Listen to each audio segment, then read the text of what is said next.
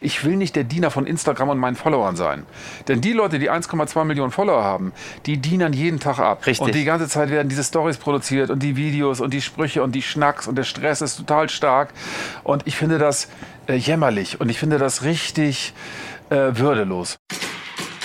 Meine Damen und Herren, Sie hören gerade Rocco Schamoni. Ja, Ah, ein Kollege hat mir das schon natürlich. erzählt hier. Wir- wir brauchen heute ein bisschen länger bei der wegen- Bahn machen. Wir möchten das äh, hier entschuldigen. Hier, der kurzfristige Gleiswechsel hier. Sie sollen hier kein Sportabzeichen machen. Sie wollen eigentlich von A nach B.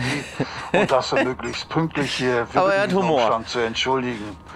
Trotz dieses widrigen Umstandes wünschen wir einen. Fantastisch. Aber nett, dass er. Also, meine Damen und Herren, Sie sehen, es ist einiges äh, schiefgelaufen, was äh, so schieflaufen kann. Das macht aber nichts. Wir haben es geschafft. Wir haben das Gleis gewechselt in Hamburg von 12 auf 14 und fahren jetzt mit dem schönen ICE äh, Richtung Nürnberg, werden aber in Bremen aussteigen, Ja. weil Rocco da zu tun hat.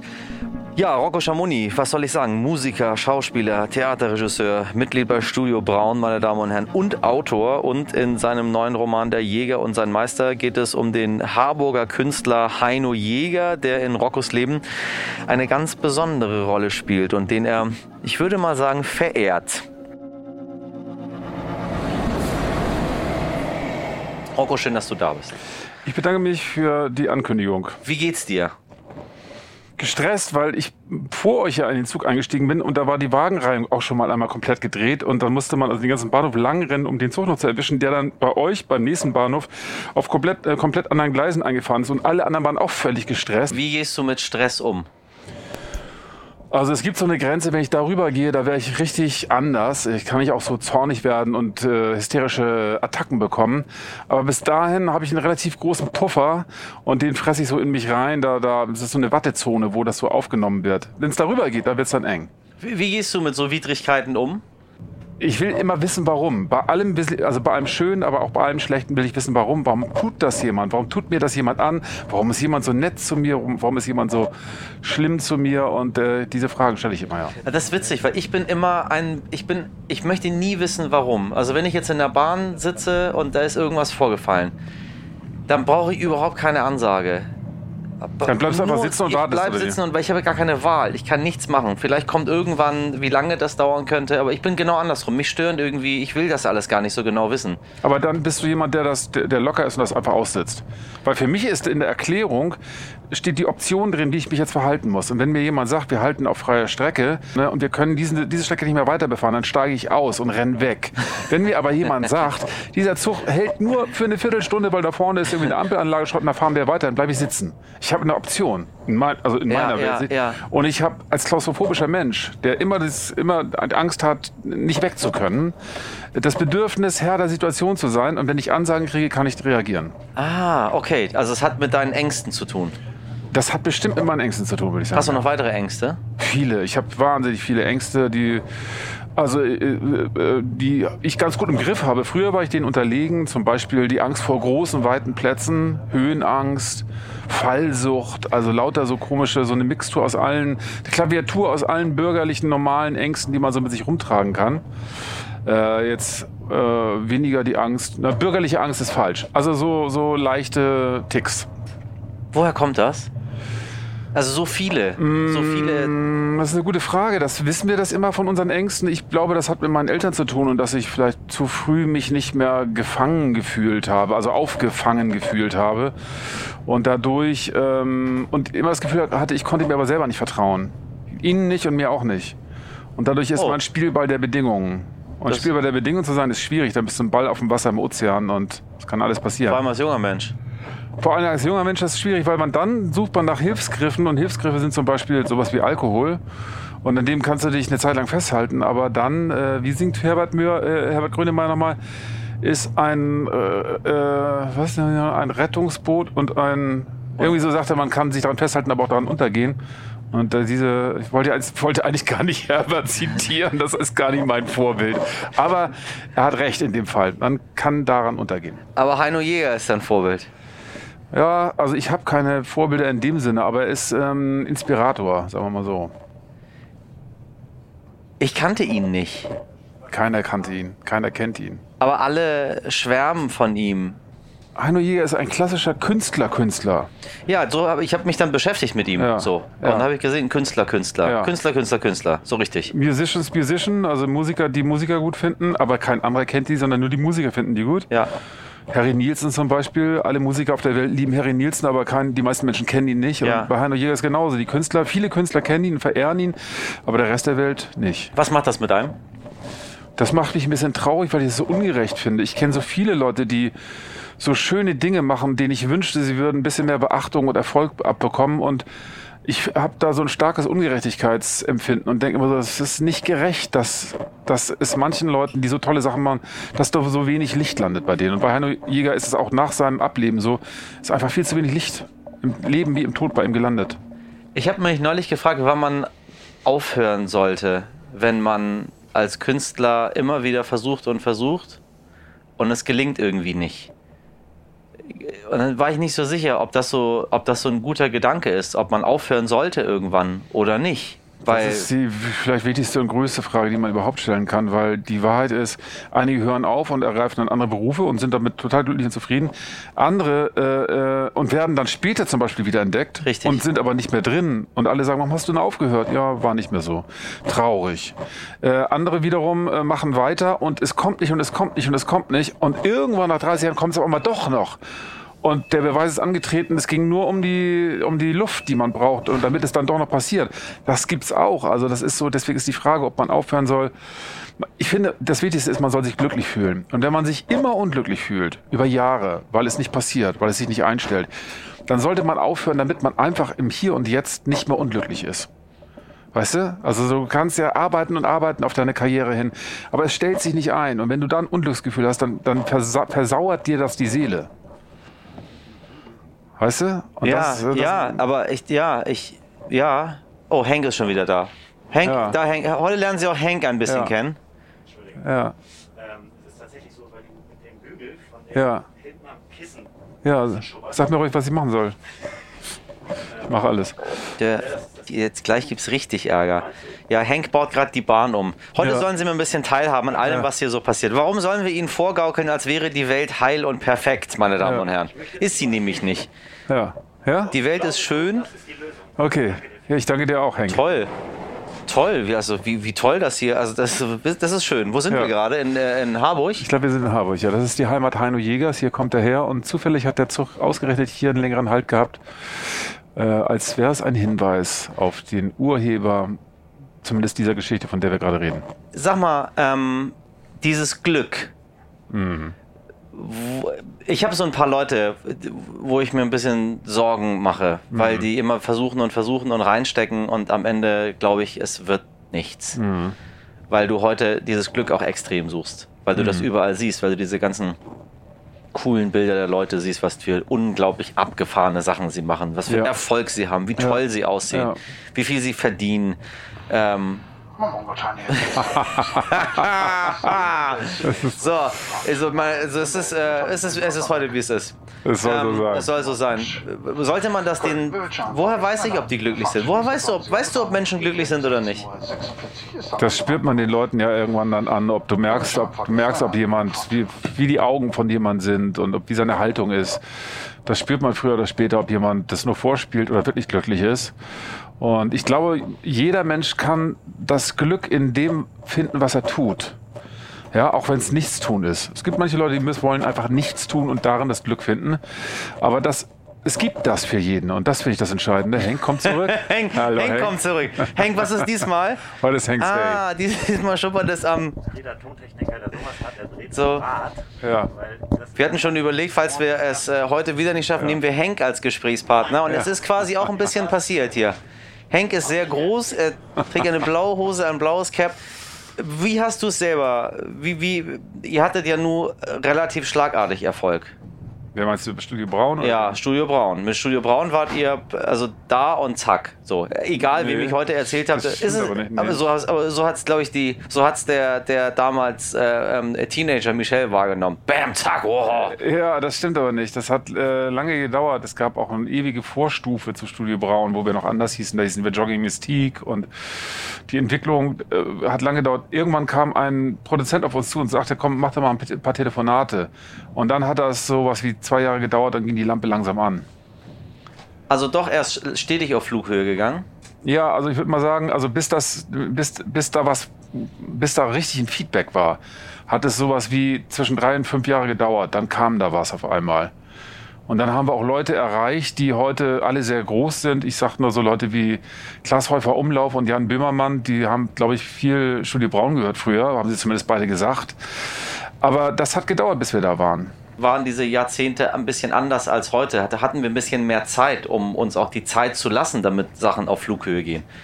Also wir waren erstmal natürlich äh, jung, in Anführungsstrichen, also Anfang 30, Ende 20. Und wir hatten alle einzelne Karrieren. Äh, Jacques Palminger war Schlagzeuger bei diversen Fun-Punk-Bands wie den Waltons und so. Ich hatte meine Solo-Karriere und Heinz Strunk war, wie man ja weiß, äh, äh, Mucker in Muck-Bands. Äh, und wir haben uns darauf konzentriert und unser Leben lief und wäre auch so weitergelaufen und wäre vielleicht auch für jeden Einzelnen irgendwann mehr oder weniger erfolgreich geworden. Allerdings die Kombination von Kräften, ich kann es nur allen raten, ähm, bringt häufig nochmal so eine Art Turbo-Booster rein. Wenn du dich mit ein paar guten Leuten zusammentust, äh, äh, mit Männern oder Frauen, auch Frauen untereinander kann ich das nur raten. Äh, und die, wenn man die Kräfte bündelt, weil man weiß, die anderen können auch tolle Sachen, dann kann es zu so einem Turbo-Effekt kommen und dann, dann treten Erfolgsmomente früher ein, als wenn man ewig lange selber dran rumstrampeln müsste. Ne, das ist das ganz normale Prinzip von Bands. Wenn gute Musiker zusammenkommen, ja. dann passiert das, weil sie ihre Kräfte einfach bündeln. Was für eine Rolle hat Heino Jäger gespielt in dieser ganzen... Ihr seid ja alle Fans von ihm. Ja, irgendwie war der immer so, schwebte der immer so im Hintergrund. Also es war nicht so, dass wir permanent über Heino geredet haben, aber immer mal wieder, weil dann tauchte mir einer auf und sagte, hör mal, ich habe hier was gefunden, das hat mir jemand überspielt, hör dir das mal an. Und auf Tourneen haben wir das ganz häufig gehört und teilweise stundenlang gelacht und dann immer wieder nochmal gehört und dann tauchten die, neben, die, die nächsten verschollenen Tapes von ihm auf. Das war echt interessant. Das ist so, man merkte, wie das so umging, weil die, mit der Digitalisierung war der auf einmal kopierbar. Vorher gab es den nur auf irgendwelchen MCs und Kassetten und so und dann konnte man den auf einmal auf CD brennen und man konnte diese CDs weitergeben und später konnte man ihn sogar verschicken. Und auf einmal äh, äh, eröffnete sich diese, diese quasi verschwundene Wunder, was irgendwie was, was weg war aus der Welt. Durch die Digitalisierung äh, ging das dann rum und man merkte so, wie, wie dieses, diese Blitze überall aufploppten, weil auf einmal Leute Heino Jäger kennenlernten und dachten, wow. Und diese Inspiration war in den 90ern ziemlich stark.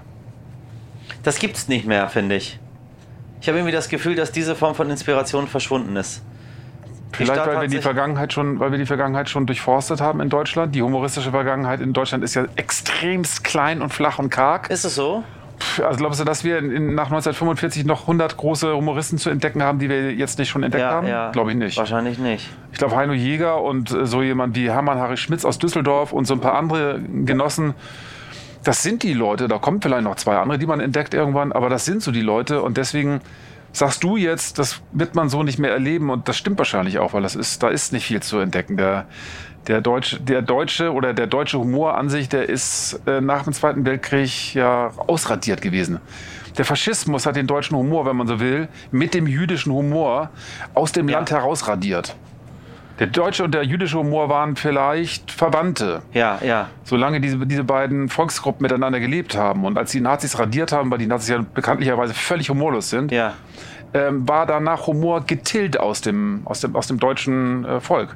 Es kam ja so ein bisschen wieder. Es gab ja ein, ein, ein Rieseninteresse daran, unterhalten zu werden, ähm, Fernsehsendungen zu machen, wo Sketche gespielt werden, ja. wo, wo, wo viel doch gemacht wird, um das wieder zurückzuholen. Ja, aber wenn wir jetzt von die 50er, 60er Jahre gehen, dann haben wir, äh, äh, dann haben wir Heinz Erhardt, Heinz Erhardt und, so, ja. und so diese Richtung und äh, das so war's dann auch schon, ne? Relativ, da Stimmt, sind fünf andere noch so und lachen können wir darüber nur manchmal, ja. meistens eher nicht, weil das eben so wahnsinnig spießig ist. Ja. Und dann geht's langsam los. Also natürlich Karl Valentin. Es gibt auch eine Vorkriegsgeschichte des deutschen Humors, die ist interessant. Aber dann in der Nachkriegszeit geht's in den 60er Jahren langsam los, weil sich dann neue Gruppen gründen, die anders funktionieren. Also sowas wie zum Beispiel, ähm, äh, wie, wie heißt die, äh, äh, Instaburg und Co., wo Karl Dall dran, drin war ja. und irgendwo Instaburg und so. Das war dann auf einmal so ein neuer Sponti-Humor. Der war dem von Monty Python etwas ähnlich. Nicht halb so gut, aber neu und anders. Und ich habe das Gefühl, dass das komplett weg ist. Also auch insbesondere durch, durch die Art, wie man heute konsumiert, äh, dass du auch gar nicht mehr dazu kommst. Diese Sponti-Szene ist ja weg.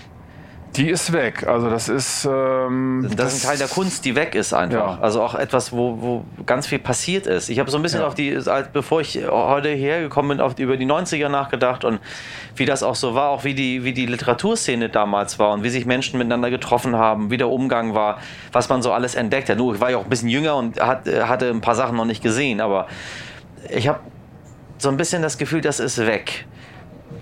Ich, ich weiß nicht ganz genau, ob das stimmt, aber ich vermute es auch ein bisschen, weil das die Begegnung heute anders stattfindet.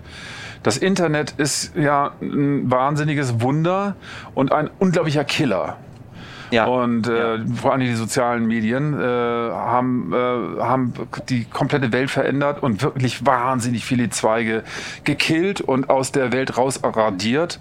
Und viele davon auf eine ähm, schreckliche Art und Weise. Es ist nicht gut für die Menschheit, dass das so passiert ist. Die ganze Musiklandschaft ist ja komplett, zum Beispiel komplett verändert worden dadurch. Es gibt für ganz viele Musiker heutzutage nur noch die Chance auf ein prekäres Leben, weil du nicht mehr verdienen kannst, weil Spotify nichts rauszahlt, während äh, der Chef von Spotify einer der reichsten Männer der Welt ist. Also so unglaublich reich, wie man sich gar nicht vorstellen kann. Multi, multi Milliarden. Aber die einzelnen Musiker werden mit 0,0003 Cent pro, pro Stream äh, bezahlt. Also die Umverteilung ist durch, die, durch das Internet, durch die Digitalisierung und durch die sozialen Medien äh, sehr zu Ungunsten von vielen gelaufen. Wahnsinnig viel ist auf der Strecke geblieben. Und das, was du äh, anmonierst und vermisst, ist vermutlicherweise im Zuge dieser großen gesellschaftlichen Veränderung verloren gegangen. Was denkst du, wird die Entwicklung sein? Wenn es, äh, ich- und es ist, es ist so schlimm. Also egal mit wem du redest, der jetzt nicht zu den ganz wenigen gehört, die steil gegangen sind und den riesigen Erfolg jetzt in dieser neuen Zeit äh, haben, siehst du, dass die Leute ein bisschen verzweifelt sind. Sie warten da irgendwie auf ihre Millionen Streams bei Spotify, um dann irgendwie 1000 Euro dafür zu bekommen. Ja, das ist Äh, und das war's am Ende. Ja. Und es entwickelt sich nichts weiter. Unser Konsumverhalten hat sich gänzlich geändert. Und dann dachte ich mir, vielleicht muss es ja irgendwann zu einer Revolution kommen. Muss doch irgendwann müssen doch die Leute, also es ist ja ganz, ganz zaghaft. Dann sind die Beatles mal bei Spotify, dann sind sie wieder nicht da, dann sind sie wieder da, dann sind sie wieder nicht da. So zwei, drei, ich sehe in Playlisten, dass ab und zu ein paar Songs verschwinden und kommen sie immer wieder zurück. Dann so, das ist gar nicht so anders als äh, wenn Edeka sich irgendwie mit, äh, mit Haribo streitet und sagt hier, wir möchten die Preise aber nicht erhöhen. So, dann nehmen sie die aus dem Sortiment und dann geben die irgendwann nach und dann sind sie wieder da. Aber warum kommt es nicht zu dieser ja, zu dieser Revolution, zu dem, was ihr früher gemacht habt auch. Also es, da gibt es verschiedenste Gründe. Das ist richtig, richtig komplex. Also einer der Gründe ist, dass man sich nicht mehr so einfach für Protest verabreden kann miteinander, weil vieles davon als uncool gilt und auch als rückwärtsgewandt. Da kriegst du sowas zu hören wie, äh, gewöhn dich mal an die neuen Zeiten, das ist anders geworden, du hast deine Fans jetzt in der Hosentasche, mach das bei Instagram, klar, dann followen dir die Leute, das musst du dann, wenn du das nicht hinkriegst, bist du halt nicht mehr auf der Höhe der Zeit. Ja. So wird argumentiert. Äh, das Problem ist, dass die, dass die User-Seite total zu verstehen ist. Denn du kriegst für 10 Euro im Monat alle Musik, die je hergestellt Alles. wurde. Also sagen wir mal 95 Prozent, eben wie du gerade sagst, Ja. ein paar Sachen fliegen, fallen ab und zu Ja. raus und wieder rein. Aber auch ich als, äh, als äh, Produzent von Musik, ich habe ja auch ein Konto bei Apple, Apple Ja. Music. Ja. Und äh, ich habe mir vorher die Platten einfach gekauft. Jetzt mache ich das nicht mehr, weil ich habe vorher 10 Euro für eine Platte ausgegeben. Jetzt habe ich für 10 Euro alle Musik. Alle der Welt. Musik der Welt. Ja. Und das ist, das, das, das Tolle daran ist, ich kann wirklich ernsthaft auf verschiedene Musik, die wirklich speziell ist, Edgar Broughton Band 1968 England, äh, die, die kann ich suchen. Wenn ich früher die Platten gesucht hätte, hätte ich ewig gesucht. Jetzt klicke ich darauf und da kommen sofort vier Platten von denen. Das ist ein Wunder. Und ich, das ist, wenn man so will, die Sozialisierung der, des Kulturgutes für alle. Auch arme Leute können sich das jetzt wahrscheinlich leisten. Und eigentlich ist das revolutionär. Eigentlich, ne? Aber für die Künstler, für die Produzenten bedeutet das nichts Positives, sondern nur für diejenigen, die das erfunden haben, dieses System. Und da liegt die Krux. Eigentlich finde ich es gut, dass jeder für 10 Euro im, im, im Monat all das bekommen soll. Wenn jetzt diese Ströme, diese Geldströme richtig verteilt werden, sodass die Produzenten davon etwas hätten und einigermaßen okay leben könnten, so wie sie es früher konnten, durch Plattenverkäufe, dann wäre alles für mich gebongt. So aber landet es nur in der Tasche von drei Männern, wahrscheinlich, ich weiß nicht, ob da Frauen dabei sind, die, die sich dadurch ganze Inseln irgendwo kaufen. Wie blickst du in, die, in diese künstlerische Zukunft? Also gefällt es dir so, wie es ist? Ich finde die Aneignung der Produktionsmittel in den letzten 20 Jahren ein weiteres Wunder. Äh, durch Logic und durch äh, Steinberg, Cubase und diese Pro Programme äh, Ableton und so haben wir auf einmal die Möglichkeit für 250 Euro ein Studio zu besitzen, was früher 250.000 Euro gekostet Ja, hätte. richtig. Wirklich, das ist Ja. bei Logic so. Ja, ja. Also das ist ein Wunder und ich bin äh, zutiefst dankbar für das, was diese Entwickler für uns gemacht haben. Denn ich muss nicht mehr zu einer Plattenfirma gehen und 50.000 Euro auftreiben, um eine gute Aufnahme zu machen. Ich kann das alles zu Hause selber machen. Das ist wirklich toll. Aber ich kann eben mit den Aufnahmen ich kann die Verwertung der Aufnahmen nicht so verwenden, wie ich es früher gekonnt habe. Es bleibt nichts davon bei mir übrig. Es gibt bestimmt Leute, die das, die das drauf haben. Irgendwie junge Hip-Hopper, die bei, auf ihrem Insta Instagram-Kanal irgendwie wahnsinnig viele Follower haben. Da gehen 1,2 Millionen Leute hinterher. Dann, dann pushen die einen Song raus irgendwo und die Leute streamen das ordentlich. Und dann geht da auch was. Aber bei den meisten Independent-Musikern, Keine Chance. keine Chance. Die, die haben irgendwie, keine Ahnung, im Monat irgendwie 5000, 10.000 Streams. Das sind jetzt Pfennigbeträge. Ja, ja. Centbeträge. Okay, also deswegen nochmal die Frage. Muss es dann nicht irgendwann zu einer, zu einer Art Revolution kommen, weil Doch. die Mehrheit sagt, sorry, aber äh, oder oder zu einer Anti-Revolution, es gibt einfach, die Kunst geht weg. Dann Das- veröffentlicht niemand mehr. Aber alle hoffen ja, das System gaukelt dir vor, die zehn, die haben es nicht geschafft. Aber du, Rocco, du kannst es schaffen. Komm, probier es Genau, jetzt mal. genau. Und das kann ich ja nur allen sagen, nein, ihr werdet es alle nicht schaffen. Nur ganz, ganz wenige, ihr werdet es nicht schaffen. Ich habe es auch nicht geschafft. Und ich wünsche mir immer, dass es mehr wäre. Es ist aber nicht mehr. Und ich will übrigens auch nicht, das finde ich auch ganz entscheidend, ich will nicht der Diener von Instagram und meinen Followern sein.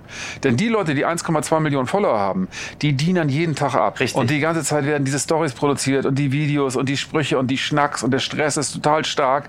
Und ich finde das äh, jämmerlich und ich finde das richtig äh, würdelos. Ich finde es richtig, also ich habe so ein ganz starkes Gefühl von, Danke. wie würdelos macht man sich Danke. dadurch, Ja, oder? ja. Und Und würdelos ist ein ist das perfekte Adjektiv, um um das zu beschreiben. Genau. Jeden Tag Genau. postest du Guten Morgen Genau. und jeden Tag postest du Gute Nacht. Jeden genau, Tag. Genau, Jeden Tag sagst du mir, welcher Tag es ist. Genau. Dienstag, ja. Mittwoch, Ja. Donnerstag. Ja, ja. Das, ist, das hat eine gewisse Form der Würdelosigkeit.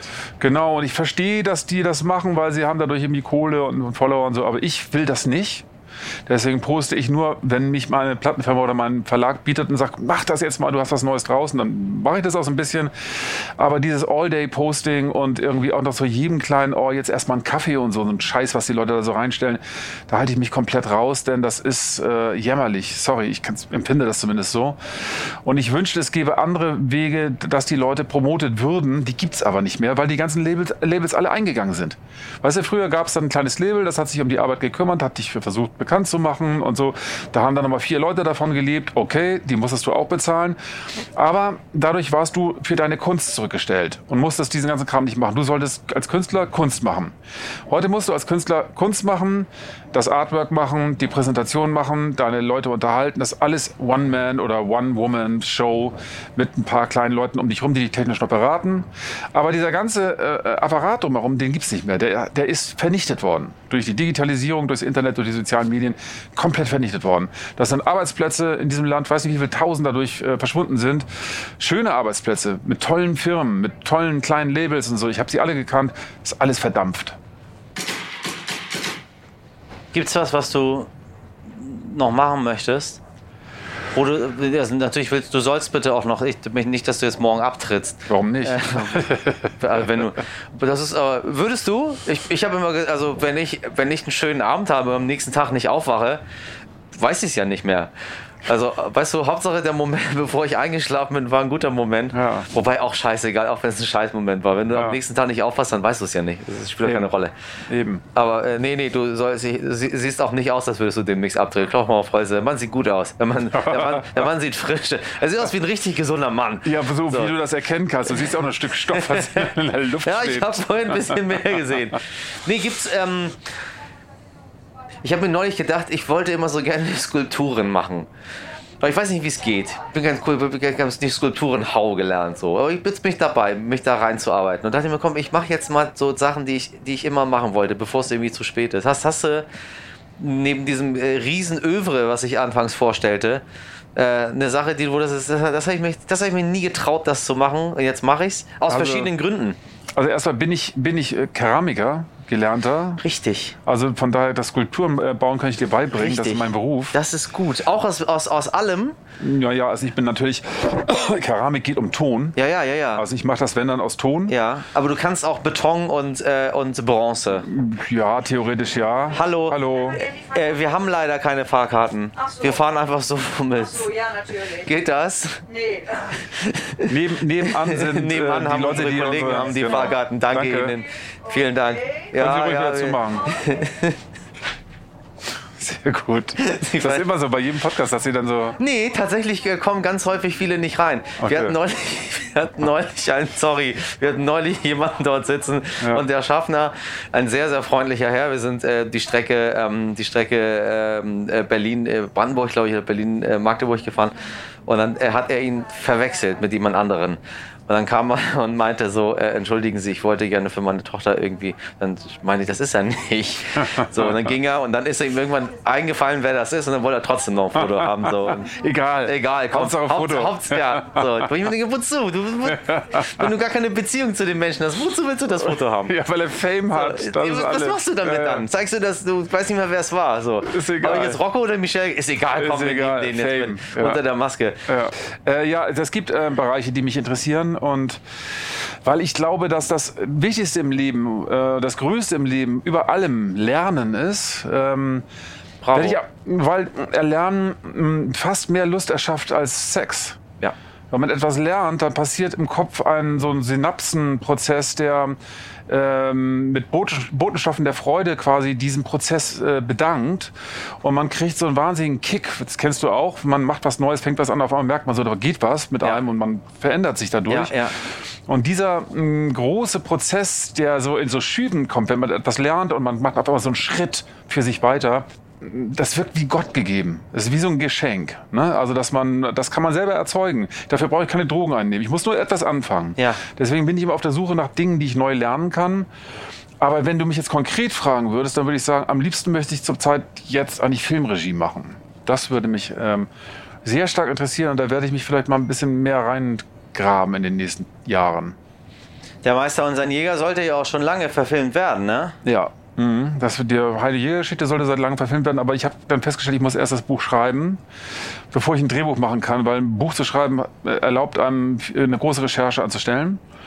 Und jetzt kann ich aus dem Buch, kann man das rauspicken, wie man will und anders zusammensetzen wieder. Wie haben euch die Leute immer machen lassen, was ihr wollt?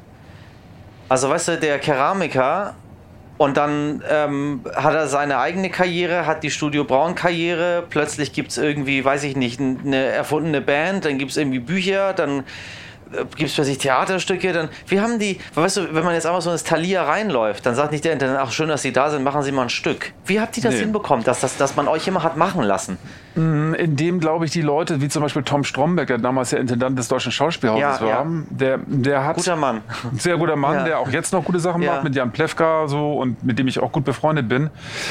Der hat, äh, der hat sich einen Abend im, im Schauspielhaus angeguckt, noch bevor er die Intendanz angetreten hatte, haben wir große Golden Pudel Club äh, Galas im Schauspielhaus veran veranstaltet, wo wir lauter Independent Künstler des Schauspiels eingeladen haben. Die waren rauschende Erfolge. Da waren 2000 Leute drin und so. Und er hat sich jetzt angeguckt und hat gemerkt, wir sind Typen, die was reißen. Da wollen Leute hin, das, da ist Action, da passiert was, da brennt irgendwie ein komisches Feuer. Und deswegen hat er mir und dann auch im Zuge unserer Bekanntschaft eben auch Heinz und Jacques, die wir uns gerade damals locker zusammengetan hatten, irgendwann gesagt, ich finde das, was ihr macht, so gut, ich gebe euch eine Green Card. Ihr könnt hier in diesem Haus, in dem Saal machen, was ihr wollt, ist mir völlig Lade. Äh, macht es und ihr könnt es, wenn ihr sogar, wollt, sogar jeden Monat einmal machen. Und das ist natürlich ein völlig irrer Moment, wenn du als junger, in Anführungsstrichen Künstler, vom so einem machtvollen Mann wie dem Intendanten des deutschen Schauspielers, Genau. das größte deutsche Sprechtheater, das richtig, ja, ja, ja. gesagt bekommst, du kannst in diesem Saal, in diesem schönsten Saal, den Hamburg zu bieten hat, einmal im. Monat machen, was du willst. Alter, da drehst du ja ab. Das ist, also, wir, wir- also wir haben natürlich wahnsinnig Schiss bekommen sofort. Was, was für eine Verantwortung, was für eine Angst, was für eine Chance. Ach, tatsächlich. Ja, Alter, das ist das deutsche Schauspielhaus. Das, da habe ich vor, da habe ich vorher Theaterstücke gesehen mit den größten Helden des Theaters. Da haben die Ein- Einschlüsse Neubauten auf der Bühne gestanden und haben äh, äh, den, das Andy-Musical gemacht. Das war so, so wie so ein, wie so ein, wie so eine Kirche. Und auf einmal sagte jemand, jetzt darfst du selber auf dem Altar aufsteigen. Das war völlig äh, äh, irre. Und dann haben wir uns beraten, haben gedacht, ja, wie, das können wir doch gar nicht, das können wir niemals leisten. Das Volk wird das zerreißen, wenn wir da irgendwas machen. Und haben erstmal so Testveranstaltungen gemacht im Malersaal, der kleiner ist. Bürgertreff hieß das und haben da so verschiedene Modelle ausprobiert. Ganz viele verschiedene Sachen durchprobiert. Und dann wussten wir, was wir können und haben das erste Stück geschrieben. Das war dann Fleisch ist mein Gemüse. Und dann hat sich das verselbstständigt, weil dann haben die Leute gesehen, ah, das ist zwar kein, kein Hochglanztheater, das ist auch kein Shakespeare, das ist psychedelisches Volkstheater, aber die Leute fanden es geil. Ja. Und das haben dann andere Intendanten gesehen, wie zum Beispiel Joachim Lux vom, äh, vom Thalia. Und als das Deutsche Schauspielhaus die Pforten geschlossen hat und nichts mehr ging, hat er gesagt, wollt ihr nicht kommen? Und dann hat sich das so weiter rumgesprochen, weißt du? Machst du das auch heute? Leuten diese, das, was du selber damals die Möglichkeiten bekommen hast, jetzt anderen diese Möglichkeiten zu Ja, wenn ich Intendant wäre, würde ich das machen, aber die Chance hat mir noch keine gegeben, Intendant zu werden. Also, ich verspreche an dieser Stelle, wenn, ich, wenn mich jemand zum Intendanten macht, dann werde ich ganz vielen Leuten diese wunderbare Chance geben. Die kann ich jetzt nur mit Freunden, mit anderen Freunden zusammen, Künstlern ab und zu mal im Pudelclub oder so geben. Oder ich kann natürlich auch zum Schauspielhaus gehen und sagen, ich habe hier einen ganz tollen Künstler, den solltet ihr mal veranstalten. Ich bin an dem Abend dabei und promote den oder sowas. Das geht auch. Aber ich bin natürlich nicht in einer wirklichen, äh, in Anführungsstrichen, Machtposition. Vermisste, vermisste die, das alte Hamburg, den alten Kiez? Wenn du, wo du gerade Pudel sagst, habe ich tausend Bilder im Kopf gehabt von, von, ganz, von ganz früher Pudel. So. Und dann dachte ich eben, ja, irgendwie weiß ich nicht. Ich bin nicht so ein wehmütiger Mensch, der irgendwie, äh, früher war alles besser und äh, in, in die Vergangenheit schaut. Aber manchmal dachte ich mir, hm, weiß ich nicht. Ich auch nicht. Also ich vermisse den, den alten Kiez nicht, weil ich eh nie so ein richtiger Kiez-Fan gewesen bin. Ich habe mich eher in den Seitengassen und in den Randbezirken davon rumgetrieben. Der Pudelclub ist ja auch am Hafen, jetzt so am äußersten Rand vom Kiez Ja, eigentlich ja. so. Und der alte Pudelclub war in der Schanze, das war auch so Rand, äußerster Rand. Also jetzt so Reeperbahn, äh, Nostalgie habe ich überhaupt nicht, weil da bin ich nur immer rübergelaufen, um zum anderen Ziel zu kommen, zur Hafenstraße oder oder irgendwo sind. Aber jetzt irgendwie so diese alte 80er Ludenwelt oder so, das, ich bin froh, dass sie weg ist. Ja? Ja, weil ich, das, das waren Gewaltmenschen. Ja. Ich habe an denen nichts. Ich fand eben nur einen gut, einen sieb- 60er, 70er Jahre Typ, der hieß Wolli Köhler, der Hauptdarsteller meines letzten Buches. Der war aber kein Gewaltmann, sondern er war einfach ein fauler, fauler Typ, der gerne mit möglichst wenig Arbeit möglichst viel Geld verdienen wollte. Das Ja. war so sein, seine Idee. Aber diese ganze Nutella- und GmbH-Angelegenheit, das sind Leute, die äh, wirklich ernsthaft andere dominiert haben und ähm, vor allen Dingen Frauen, äh, ich würde mal sagen, ausgebeutet haben, kann man ruhig sagen in dem Zusammenhang. Und das fand ich damals nicht gut, denn ich komme aus, Punk, aus dem Punkrock und da war das äh, überhaupt gar nicht angesehen, so mit, miteinander umzugehen, ob nun Mann oder Frau. Es gab ja bei uns als anarchistische Organisation immer nur Augenhöhe. Ja. Und auch heute finde ich das nicht gut, also insofern traue ich dem nicht nach. Haben wir es denn geschafft, heute auf dieser Augenhöhe zu sein, nach, nach so vielem, wo man sich darum bemüht hat? Frage ich war jetzt plötzlich eine Frage, die sich vor ein paar Jahren nicht gestellt hat, aber bei der jetzigen Bundestagswahl sich super doll stellt. Äh, Wir können dann nicht irgendwie Bundestagspräsident, Bundesratspräsident, Bundeskanzler und Bundespräsident, können nicht alle vier Männer sein. Vor vier Jahren war es noch gar kein Problem alles. Und Frau Merkel war ja, deswegen war die Frau aus Ostdeutschland so ein Haken dahinter, Diversität, bam, bam. Und heute denkt man sich so, huch, das geht nicht mehr so. Herr Steinmeier ist zwar sehr beliebt, aber wir müssen gucken, dass wir, also wenn Ja. müssen wir da austauschen. Hat sich, hast du das Gefühl, dass sich verändert? Das verändert sich Also jetzt. eure halt. Augenhöhe jetzt auch Augenhöhe in der Gesellschaft ist? Naja, also, ich, also es gab ja Corona, Corona ist ja ein extremer Veränderungsturbo gewesen, was MeToo anbelangt und so. Und so, ähm, und das finde ich eigentlich sehr gut, dass das jetzt gerade in, in dieser ganzen Ruhe, die wir ge- gehabt haben, dass da die Zeit dafür blieb, das anzu, voranzutreiben. Und dass wir als aus Corona als eine leicht veränderte Gesellschaft her- hervorgehen, diesbezüglich, was Diversität und so anbelangt, das finde ich eigentlich gut. Aber ähm, natürlich ist das noch nicht durchgesetzt. Und ob man jetzt mit per Quote das durchsetzen sollte sofort, weiß ich nicht. Aber ich bin dafür, dass es passiert. Also mir wäre es viel lieber gewesen, dass wär, das ganze Ding wäre komplett in Frauenhand geraten. Das hätte ich richtig gut gefunden. Aber die Möglichkeiten standen ja bei den alten Parteien, wie du gesehen hast, nicht zur, zur Verfügung. Nee, überhaupt nicht. Nee. Und das, das, es passiert auch nicht. Ne? Es ist ja der Anteil, der Frauenanteil ist ja marginal gestiegen. Ich Ja. glaube, von 31 auf 34 Prozent. Ja. Der Anteil an Migranten ist irgendwie, weiß ich nicht, von 8 auf 11 Prozent gestiegen. Ja. Was gar nicht so dramatisch ist, weil äh, ich habe mit einer Politikwissenschaftlerin gesprochen, äh, Frau Professor Münch, und sie hat mir gesagt, äh, aber der Bundestag soll nicht die Bevölkerung eins zu eins abbilden. Das ist, das ist, da sind ja auch nicht irgendwie alle Maurer der Welt. Das ist auch nicht statistisch gesehen davon Richtig. äh, genug da. Aber die sollen, die Gesellschaft sollen sie, sollen sie vertreten. Nur, ich glaube, bei einigen Problemen, die kannst du nur wissen, wenn du wirklich Betroffener bist. Ja, ja, also erstmal, das ist eine interessante Feststellung von Frau Münch, dass das keine, kein Abbild der Gesellschaft sein soll. Ich glaube bloß trotzdem, dass die Geschlechter äh, gleichmäßig vertreten sein sollten. Das hat ja nichts damit zu tun, dass es ein Abbild der Gesellschaft ist, Richtig. sondern es ist einfach irgendwie Gleichmäßig vertreten. Das ist gleich, das, Ja, das ja. ist gleich, dass also, dass die, dass es ausgeglichen vertreten sein soll. Das finde ich, würde ich richtig finden. Und äh, da bleibt noch viel Arbeit, bis das passiert ist. Alle Menschen aus meiner Redaktion, äh, aus meinem Umfeld, mit egal wie ich gemacht habe, obwohl ich viele schöne, tolle Gäste hier habe, waren bei dir am verzücktesten. Oh Gott, Rocco. So, grüß ihn mal. Ich habe gesagt, kenne ich doch überhaupt gar nicht. Warum soll ich von dir grüßen? So, ja, Doch, aber ich bin in seiner, ich bin in seiner Show. Ich habe mir Karten gekauft. Der eine hat mir gesagt, ich habe mir gerade zu, zum Geburtstag selber Karten für ihn geschenkt.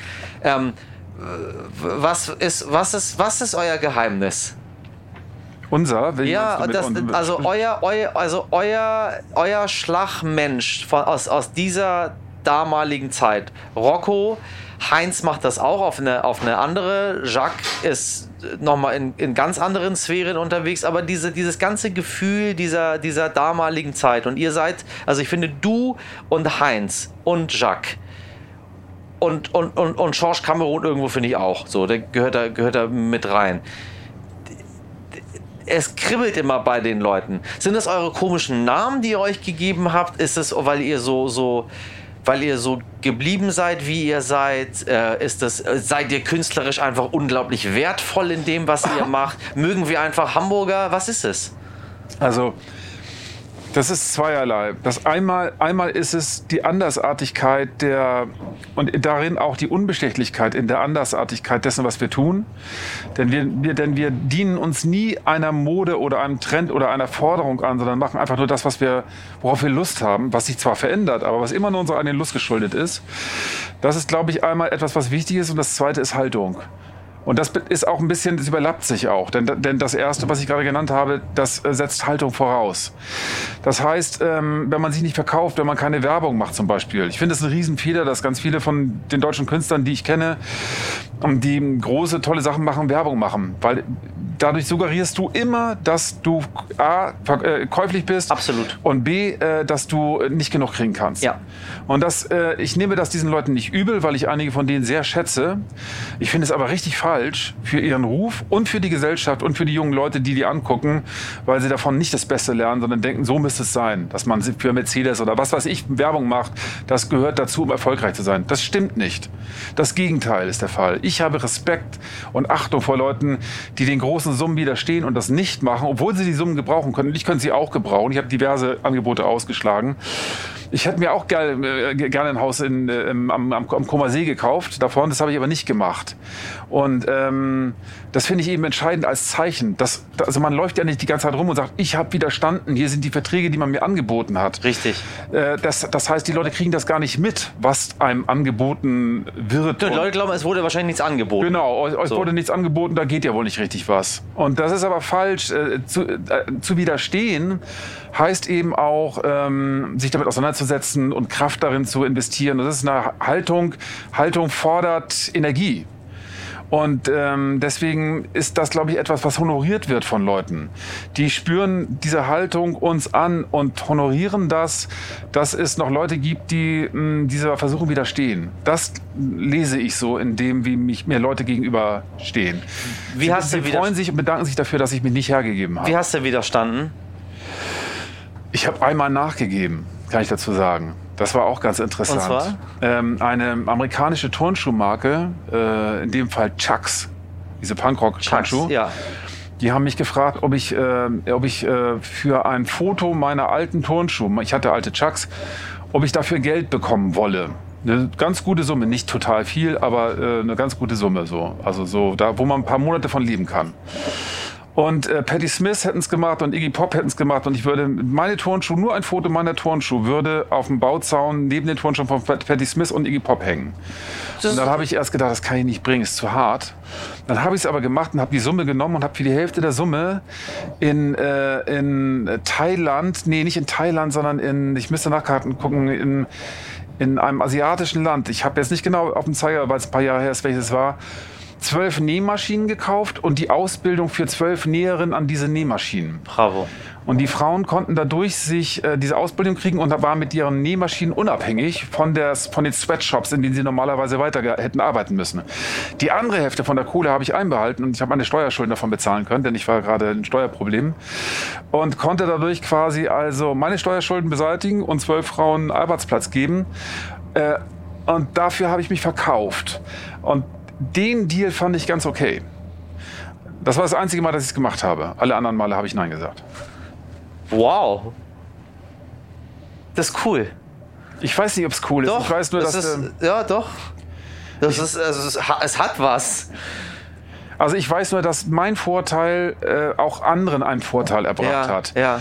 Und wenn und, und, und, und, und unter harten Bedingungen, wenn du in so einem Sweatshop arbeitest und dann auf einmal unabhängig bist, ist das eine große Lebensqualitätsveränderung. Das heißt also, dass, ähm, dass der Deal eigentlich ganz gut ist. Und wenn man den Deal immer so machen würde, wenn Leute, die ihre, diese großen Summen einstreichen für irgendwelche scheiß Produkte, die sie bewerben, immer gleichzeitig davon äh, ähm, die Welt partiz- partizipieren lassen würden daran, dann wäre das vielleicht ein gutes Modell. Aber ich weiß nicht, ob die das machen. Vielleicht machen sie das ja alle. Vielleicht Keine machen Ahnung. sie es auch alle, wir wissen es nicht, ne? Genau. Sollte man über sowas sprechen? Ich finde ja, ich finde es ein bisschen mm, unangenehm, weil das könnte so wirken, als wenn man sich damit jetzt in den Vordergrund äh, moralisch drängeln will und sagen, wieso muss man das Sagen machen? manche, aber Ja. nicht alle. Ich, aber ich habe darüber noch nie geredet, weil ich eben genau das nicht in den Vordergrund stellen wollte. Jetzt reden wir gerade mal drüber und habe gedacht, okay, dann sage ich das mal an der Stelle. Und äh, wenn andere darüber nicht reden wollen und das trotzdem machen, sollen sie das machen, ist auch okay. Aber eigentlich finde ich es gut, sowas zu machen. Ich wünschte, da gäbe es ein Einverständnis darüber, dass die Leute sagen würden, okay, ich stecke mir das Geld in die Tasche, aber einen Teil davon gebe ich ab. Gebe ich ab, ja. Und dann hat der Rest der Welt, der unter Scheißbedingungen mein Produkt erzeugt, für das ich erwerbe, der hat was davon. Wobei, weißt du, ich hätte jetzt nicht gedacht, dass du äh, äh, Steuerschulden hattest. Vielleicht sind diese ganzen Leute, von denen man denkt, dass die so Schweine viel verdienen mit dem, was die machen, vielleicht sind die auch alle in irgendwelchen Ach doch. Problemen drin und dann sagen sie, du, ich musste die Samsung-Werbung leider machen, weil Hey Leute, die, äh, wirklich, das ist so. Leute, So, wir Leute ja nicht, ne? Die verdienen wahnsinnig viel Geld, dann haben sie drei Häuser und auf einmal gibt es einen Rohrladesbruch bei dem einen und jemand hat irgendwie bei dem anderen Haus und dann müssen sie auf einmal 80.000 Euro oder 250.000 Euro auftreiben. Die haben sie nicht auf dem Bankkonto liegen und so und dann kommt so eine Werbung dann auf, wahrscheinlich relativ gelegen. Ja. Sowas gibt es bei vielen von denen, glaube ich auch. Also ich, wie gesagt, ich will mich nicht hinstellen und sagen, ihr seid, äh, ihr seid Verbrecher, weil ihr das macht. Aber äh, cool finde ich es nicht. Meine Damen und Herren, Sie haben jetzt äh, ein kleines Lehrstück in Sachen Haltung mitgenommen, hoffe ich. Jetzt wissen Sie auch, äh, warum wir alle Rocco Schamoni so unglaublich schätzen. Ja. Ich, hätte, ich hätte einfach gerne weitergemacht mit dem. Ich, äh, jetzt bin ich langsam warm geworden. Jetzt, jetzt kämen die anderen Fragen.